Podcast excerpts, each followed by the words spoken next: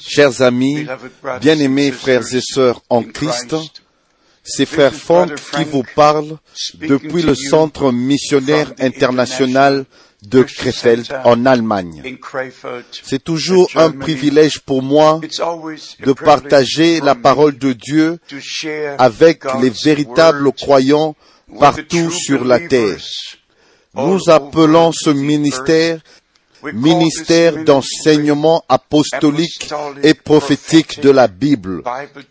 Et nous avons, et vous avez un droit, vous avez le droit de vérifier toutes choses par rapport à la parole de Dieu. Vous pouvez chapter 2, appliquer verse 2. Apocalypse chapitre 2, verset 2. Vous avez éprouvé ceux qui se disent apôtres et qui ne le sont pas et tu les as trouvés menteurs. Bien-aimés, nous devons reconnaître que il y a tellement d'interprétations de la sainte parole de Dieu et c'est comme ça que nous devons insister sur la nécessité de ne dire que ce que Dieu a dit dans sa parole. En nous souvenant de ce que l'apôtre Pierre a écrit, aucune prophétie de la Bible, aucune prophétie des Écritures ne peut être l'objet d'une interprétation particulière. Et nous souvenons aussi ce que l'apôtre Paul a dit Il lui a été donné de proclamer tout le conseil de Dieu et même les profondeurs de Dieu, même les choses profondes qui ont été révélées 1 Corinthians par le Saint-Esprit, chapter 2. comme il en a parlé dans 1 Corinthiens chapitre 2. in a Bien-aimés. Nous vivons dans un âge prophétique. Nous vivons à la fin du temps de la fin. Les prophéties bibliques sont maintenant en train de s'accomplir et en fait, chaque jour, les nouvelles nous parviennent du monde entier et spécialement d'Israël, du Proche et Moyen-Orient. Les choses sont en train d'arriver et les gens. Se serrent les mains pour ce qui est actuellement en train de se passer. taking place. j'ai toujours, j'ai déjà dit que c'est absolument nécessaire de reconnaître le jour dans lequel nous vivons maintenant pour arriver à comprendre, à connaître le message que Dieu a adressé, le message adressé au peuple de Dieu en ce temps, pour réaliser que le Nouveau Testament a commencé avec une introduction au ministère prophétique que le Seigneur avait donné. Et de la même manière, nous comprenons God que always il y a une promesse à être gardée. et Dieu veille toujours sur sa parole pour garder, pour veiller ce qu'il a promis. Et quand le temps d'accomplissement arrive, la réalisation de l'écriture prophétique s'accomplit. Mais Dieu doit ouvrir nos yeux pour voir cela. Par exemple, si nous lisons le prophète Daniel, il lui a été montré des choses 2, qui sont en rapport 28. avec le temps de la fin, comme c'est écrit dans Daniel au chapitre who 2, revealeth au verset secrets. 28. Mais il y a un Dieu dans les cieux qui révèle les secrets. Et puis, 40, pour montrer ce qui allait arriver dans les derniers jours. Et puis, au verset just 40 before the Lord nous lisons du dernier des quatre, du quatrième royaume qui sera sur la terre juste avant que le Seigneur de gloire, le roi des rois, établisse son royaume sur la terre. L'Antichrist établira son royaume pour régner et pour dominer la terre. Et c'est comme ça que il est dit 2, ici dans 14. Daniel au chapitre 2, and the fourth verset kingdom 40. Il y aura un quatrième royaume fort comme du fer, de même que le fer brise et rend tout, il brisera et rompra tout comme le fer qui met tout en pièces. Alors, ce dernier royaume va réduire tout en pièces et va tout fouler partout où il pourra le faire. Et parce que c'est un royaume mondial, cela va, il va veiller, il va veiller sur toute la terre, partout où il y aura un besoin. Bien aimé, nous pouvons aller dans le chapitre 7 du prophète Daniel et lire les choses qui seront à la fin du temps de la fin. Dans Daniel, au chapitre 7, au verset 2 et au verset 3, le prophète a vu les quatre vents. Voici les quatre vents des cieux firent irruption sur la grande mer. Et puis il est dit au verset 3, et quatre grands animaux sortirent de la mer différents les uns des autres. Et la description continue jusqu'à la quatrième bête où, dans laquelle nous sommes maintenant, qui est plus intéressant, et il est dit au verset 23, il est dit ici dans Daniel chapitre 7 au verset 23, il me parle ainsi, le quatrième animal, c'est un quatrième royaume qui existera sur la terre, différent de tous les royaumes, et qui dévorera toute la terre, la foulera et la brisera. Bien aimé, j'ai lu ces passages, ces quelques passages de l'Ancien Testament afin que vous puissiez comprendre que du Nouveau Testament, vous compreniez la signification qui est liée cela dans le Nouveau Testament. Alors, la personne principale dans le dernier royaume, dans lequel il y a la puissance politique, la puissance religieuse, qui sont unies, nous lisons dans Daniel au chapitre 8 au verset 25 à cause de sa prospérité et du succès de ses ruses, il aura de l'arrogance dans le cœur, il fera périr beaucoup d'hommes qui vivaient paisiblement, c'est-à-dire qui, par la paix, il va les détruire. Si vous prenez cette écriture et vous comparez cela avec 1 Thessaloniciens chapitre 5, le jour du Seigneur ne viendra pas à moins que les hommes aient déclaré auparavant, quand ils diront paix et sûreté, alors une ruine soudaine viendra sur eux, sur la terre. Bien aimé, le processus de paix, le processus de paix est en mouvement et continue à avancer malgré toutes ces choses, toutes les guerres et des activités terroristes. Le processus de paix est toujours sur l'agenda. et chaque jour nous entendons par les nouvelles des choses qui sont en rapport avec le processus de paix. Bien aimé, le ministère que le Seigneur m'a donné inclut le plein évangile, qui inclut le message de grâce, le message de restauration de toutes choses, pour inclure le véritable enseignement apostolique, mais aussi la partie prophétique des Écritures. Le plus important, c'est que nous devons connaître savoir que Dieu était en Christ réconciliant le monde avec lui-même. Nous devons savoir que l'agneau de Dieu a versé son sang sur la croix du calvaire pour nous racheter. Et comme déjà au jour de Moïse, quand l'agneau a été tué et que le sang a été appliqué sur les portes, quand on a sacrifié l'agneau, le Seigneur Dieu a dit, quand je verrai le sang, je passerai au-dessus. La nouvelle alliance a été faite avec l'agneau de Dieu, avec le sang de l'agneau de Dieu qui a été versé sur la croix du calvaire.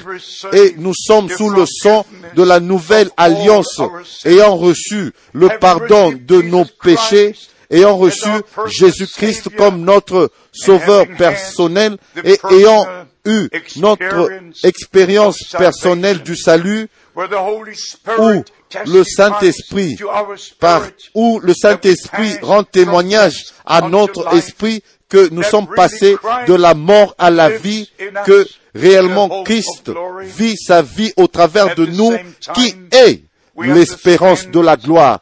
En même temps, nous comprenons le message de l'heure. Si nous lisons Apocalypse chapitre 2 et le chapitre 3, il y a sept messages adressés aux sept églises et à la fin, à la fin de chacune de ces églises, à la fin de chacun de ces messages, il est dit, nous lisons que celui qui a des oreilles, qu'il entende ce que l'Esprit dit aux églises. Et l'Esprit, bien sûr, retournera toujours à la parole de Dieu et dira ce que la parole de Dieu a déjà dit. Bien-aimés, ah, maintenant allons au point important. Nous devons avoir un regard dans l'histoire de l'Église. Nous devons voir l'apostasie des enseignements originaux et des pratiques apostoliques et des choses qui étaient faites au temps des apôtres. Bien aimés, vous pouvez aller même regarder au travers de l'histoire. Et ce n'est pas un secret, mais vous pouvez avoir des livres et des livres qui donnent des jours précis, les jours mêmes, et les conciles même, les décisions, chaque chose où les choses ont été établies. Mais laissez-moi vous dire déjà ici, chaque décision qu'un quelconque concile aurait pris à un certain temps n'existe pas du tout pour un véritable enfant de Dieu croyant la Bible. Pour nous, chaque chose que Dieu avait déjà dit et décidé est bien dans ce livre. Moi, c'est pour cela que je ne peux pas retourner à ce que Athanasius, Athanase a dit, ou Tertullian, ou ce que Hieronymus aurait dit. Je ne peux pas retourner à ce qui a été décidé en 380 ou en 381 après Jésus-Christ, quand le Concile a décidé qu'il y aura une Trinité. Jusqu'à ce temps-là, l'humanité n'avait jamais entendu parler d'une Trinité. Tout au long, tout au long du, de l'Ancien Testament, un peu plus de 6000 fois dans les Saintes Écritures, nous lisons au sujet, nous lisons qu'il y a un seul Dieu, le Seigneur Dieu, le Seigneur Dieu tout au long de l'Ancien Testament.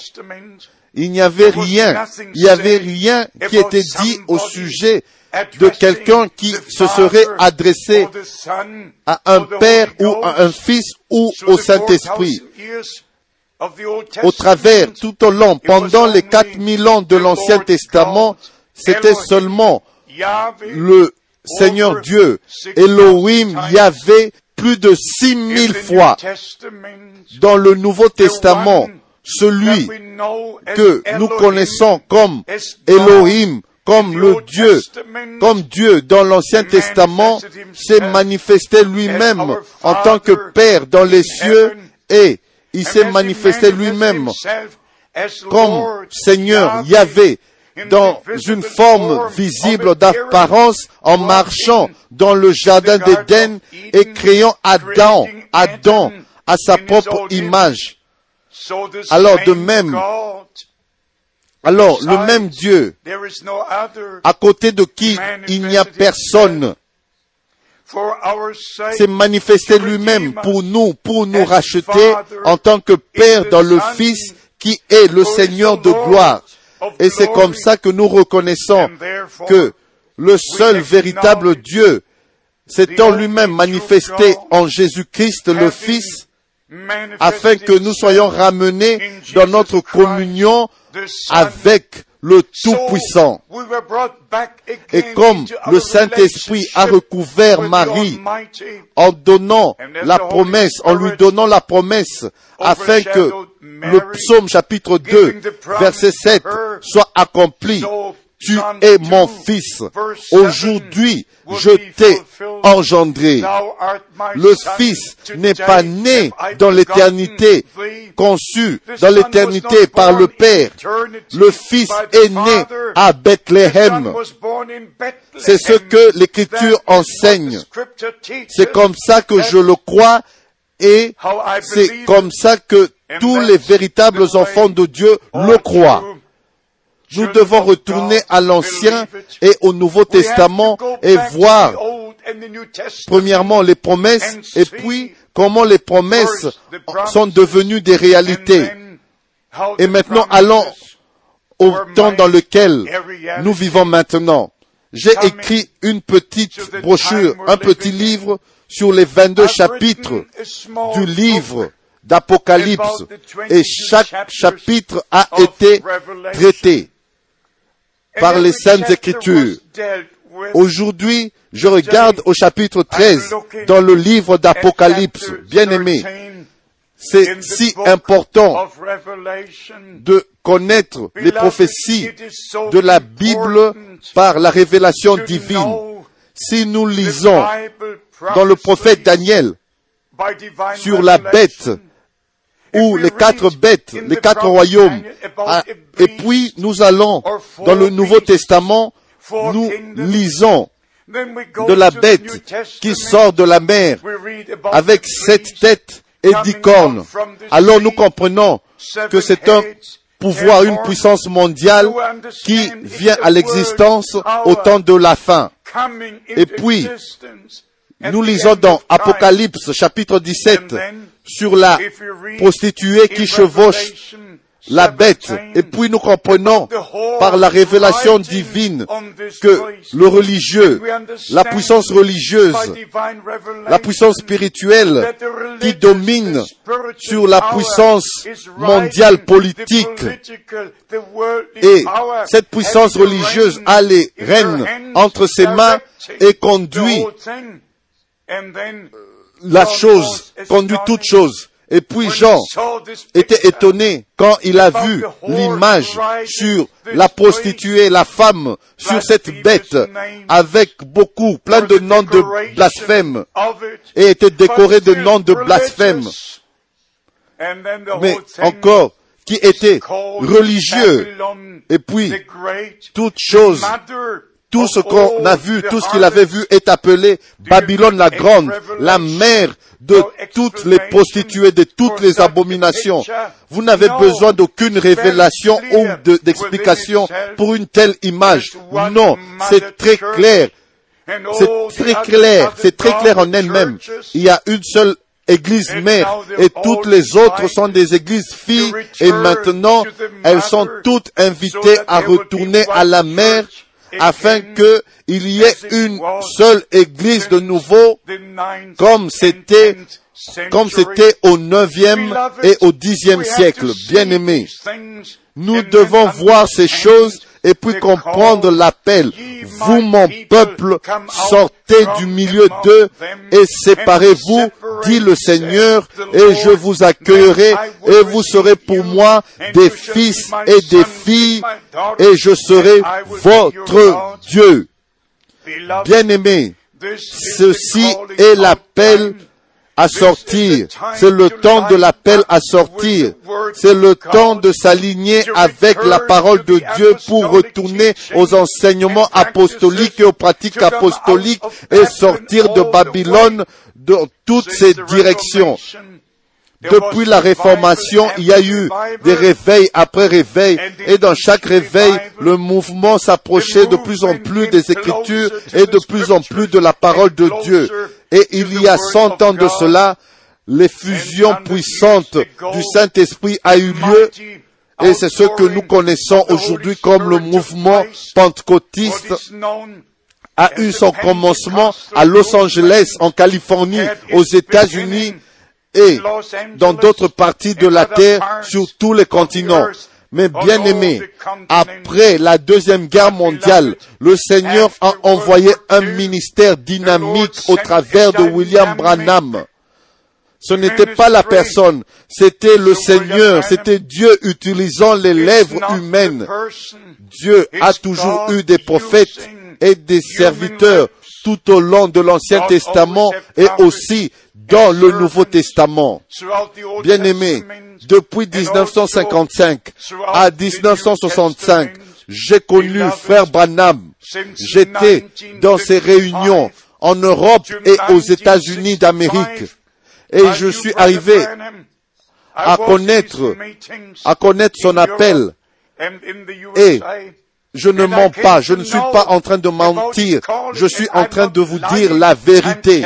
Cet homme, comme Moïse, comme les prophètes, a eu un appel divin, comme l'apôtre Paul, qui était d'abord appelé Saül de Tars, mais vers le milieu de la journée, le milieu du jour, a vu une lumière qui brillait, qui brillait plus que le soleil, et il a entendu que et il a entendu qu'il a été appelé et il lui a été donné une commission pour aller vers les nations, les gentils, bien-aimés.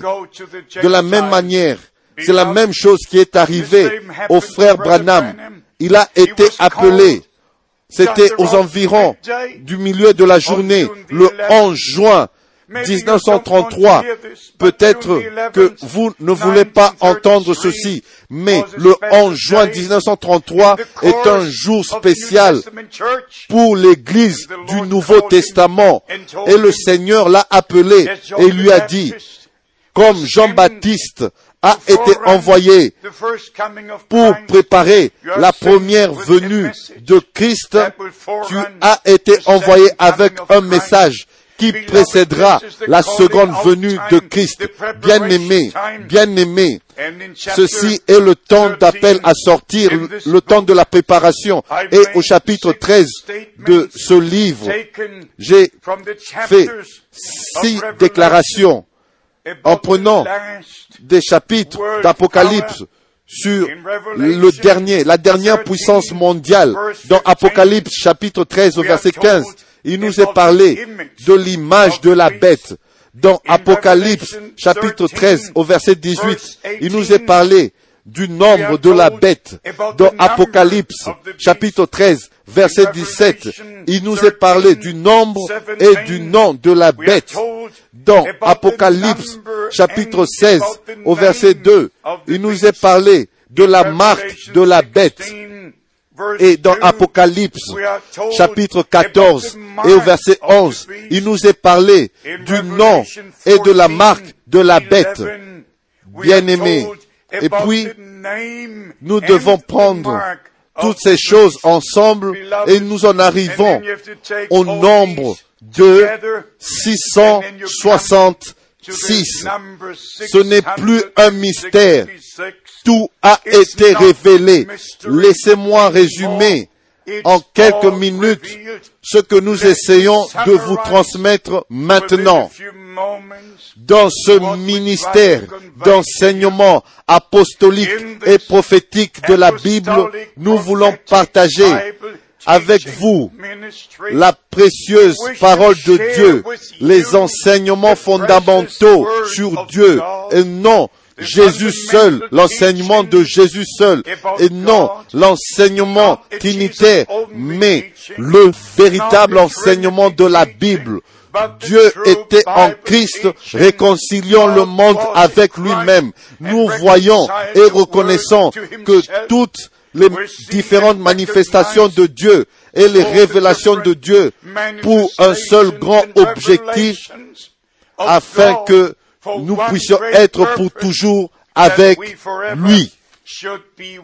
Bien-aimé, je voudrais que je puisse être vraiment d'une grande aide pour vous dans le nom du Seigneur. Je voudrais que vous puissiez comprendre l'urgence de l'heure. Peut-être je parle trop fort pour vous, Mais, ami, je suis vraiment chagriné, affligé dans mon esprit.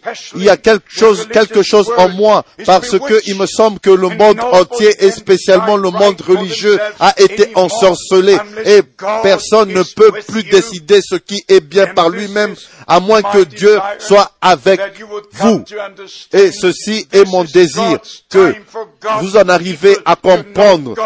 Ceci est le temps de Dieu pour le peuple de Dieu de connaître la parole de Dieu par la révélation divine et de s'aligner avec elle. Que la grâce de Dieu soit avec vous dans le nom du Seigneur Jésus-Christ. Amen.